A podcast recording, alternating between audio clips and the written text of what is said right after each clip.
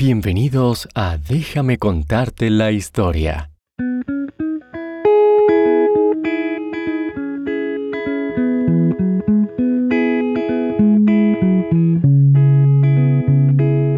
Este programa también está disponible en inglés como Bedtime History. Si quieres realizar una donación a nuestro programa, por favor visita bedtimehistorystories.com y da clic en el menú Donate. ¿Alguna vez has levantado la mirada en una noche oscura y has visto un rayo de luz cruzando el cielo?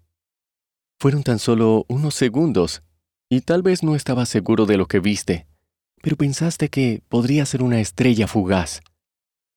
Es posible que siguieras mirando con la esperanza de ver otra, hasta que tus padres vinieron y te dijeron que era hora de ir a la cama a dormir. Si no has tenido la suerte de ver una, no te preocupes. Se pueden ver miles de estrellas fugaces cada año cruzando el cielo, por lo que tendrás más oportunidades. De hecho, no es exactamente así. En realidad, lo que ves no son estrellas, sino meteoritos o trozos de roca que vienen del espacio y caen a través de la atmósfera de la Tierra van tan rápido que se encienden y crean ese increíble rayo de luz mientras van cayendo. Por lo general, son trozos pequeños como una piedrita y pueden brillar tanto como una estrella normal. Y a veces, si la roca es más grande, es mucho más brillante. Cuando son muy brillantes, se les llama bola de fuego. La mayoría de los meteoros se queman antes de tocar el suelo pero cada año alrededor de 3.000 caen hasta la Tierra. Cuando esto sucede, se les llama meteoritos. La mayoría de meteoritos caen en el océano, por lo que no debes preocuparte por ellos. En ocasiones, los meteoritos se han estrellado contra carros o casas, pero es extremadamente raro que caigan sobre personas. De hecho, solo se conoce de una persona que haya sido golpeada por un meteorito. Su nombre era Anne Hodges y la única herida que tuvo fue un moretón en la pierna. Sin embargo, decidió demandar a la dueña de la casa para decidir a quién le pertenecía el meteorito. Su vecino tuvo más suerte. Encontró un trozo del mismo meteorito y pudo venderlo.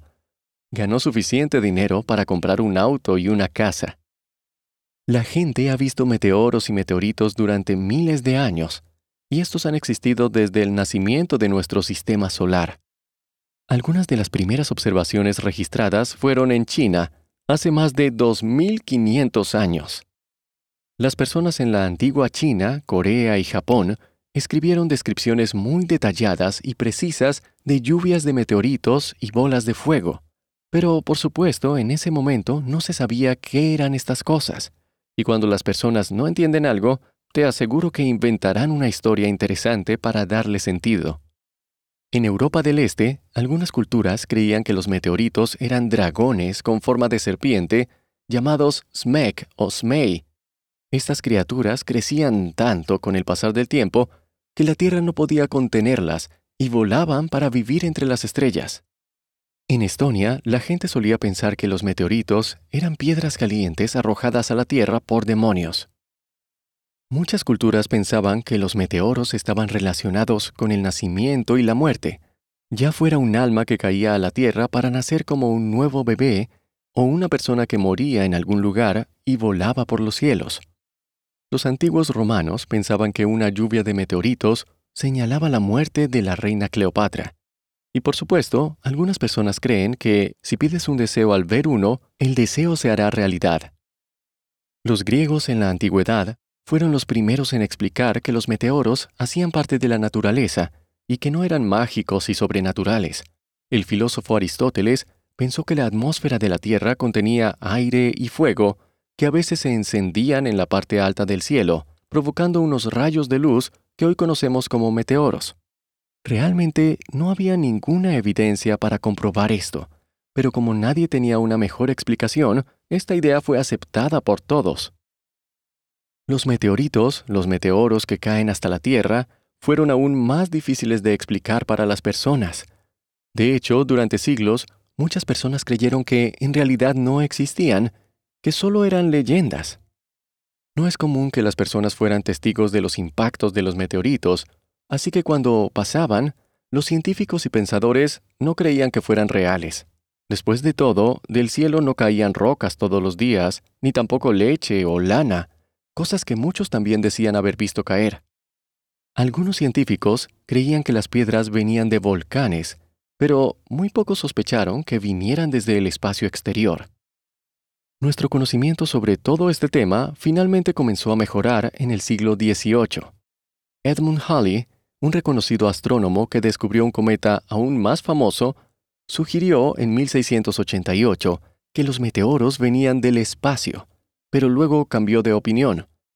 Otros científicos de esta época exploraron la idea, midieron la altura y la velocidad de los meteoros y descubrieron que eran demasiado altos y demasiado rápidos para haber venido de la superficie de la Tierra, o incluso de la atmósfera. No lograron convencer a mucha gente, pero poco a poco las ideas de Aristóteles, que ahora tenían más de 2000 años, empezaron a cambiar. A finales del siglo XVIII y principios del siglo XIX, varios científicos que trabajaban en el tema convencieron al mundo de que los meteoritos y los meteoros eran trozos de roca que provenían del espacio exterior. En 1791, Ernst Chladni, un físico alemán, escuchó por primera vez a su amigo hablar acerca de una bola de fuego vista en el cielo desde Göttingen.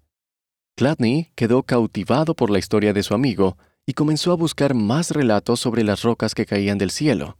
Recuerda, para esta época la mayoría de personas creían que las rocas que caían del cielo eran solo leyendas. Pero Chladni notó que todas las historias tenían algunas cosas en común, a pesar de que ocurrieron en momentos distintos y alrededor del mundo. Esto hizo que Chladni concluyera que no eran historias inventadas, eran muy similares. Chladni escribió sobre estas observaciones y dijo sospechar que las rocas de las que hablaban las personas provenían de fuera de la atmósfera de la Tierra o del espacio exterior. Incluso llegó a proponer que eran restos del proceso que dio forma a los planetas de nuestro sistema solar, lo cual es cierto, pero la gente seguía sin creerle. Incluso el amigo que le compartió su experiencia en Göttingen dudaba de él. Aún así, otros científicos comenzaron a estudiar estas rocas que supuestamente caían del cielo. Un químico británico llamado Edward Howard analizó un meteorito que cayó cerca de una casa de Wald, Inglaterra. Descubrió que estaba hecho de elementos químicos que no se encontraban a menudo en la superficie de la Tierra. También notó que las misteriosas piedras que caían en diferentes partes del mundo estaban hechas del mismo tipo de sustancias. No pasaría mucho tiempo antes de que otro científico finalmente proporcionara evidencia suficiente y de la manera correcta para disipar cualquier duda. Jean-Baptiste Biot era un físico con sentido de la aventura.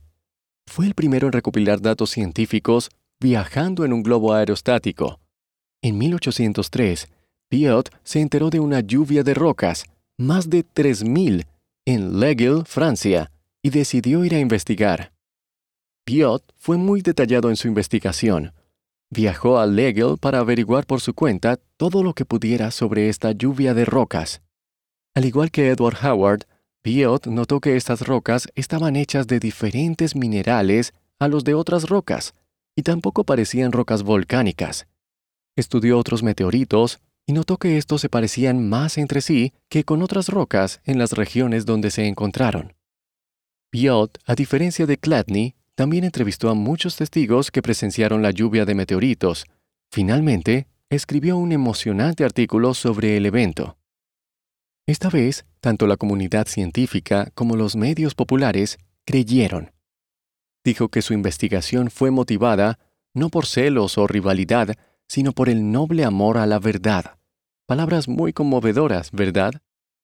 Muy pronto los científicos y la gente común comenzaron a reconocer que Bio tenía razón.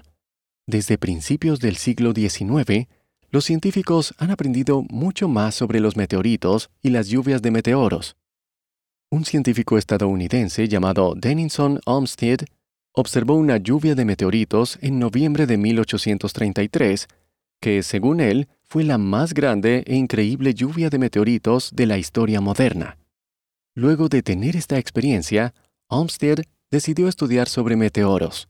Él demostró que algunas lluvias de meteoritos, incluida la que observó, ocurren en un horario regular y se pueden predecir. La lluvia de meteoros que había visto antes se llama Leonidas y se puede ver cada noviembre. Hay muchas otras a lo largo del año. Olmsted también sugirió que estas lluvias eran causadas por cometas. Los cometas son bolas de hielo y roca que cuando pasan cerca del Sol, los pedazos comienzan a derretirse y romperse. Si la Tierra pasa a través del rastro de escombros, tenemos un asombroso espectáculo de meteoros. Si alguna vez tienes la oportunidad, definitivamente deberías intentar ver una lluvia de meteoritos. Y ahora puedes apreciar la larga historia de nuestra relación con estas estrellas fugaces y cuánto tiempo y cuántas personas fueron necesarias para descubrir qué eran realmente. Tienes que quedarte despierto hasta tarde o levantarte muy temprano y estar en un área muy oscura para obtener el mejor espectáculo. Pero la oportunidad de ver docenas de meteoros en el transcurso de unas pocas horas vale la pena. Muchos sitios web publican calendarios que muestran cuándo y dónde puedes verlos. Mientras esperas, puedes mirar por la ventana durante unos minutos cada noche y apreciar la luna, las estrellas y los planetas. Y tal vez, solo tal vez, captes un rayo de luz pasando rápidamente. No olvides pedir un deseo, por si acaso.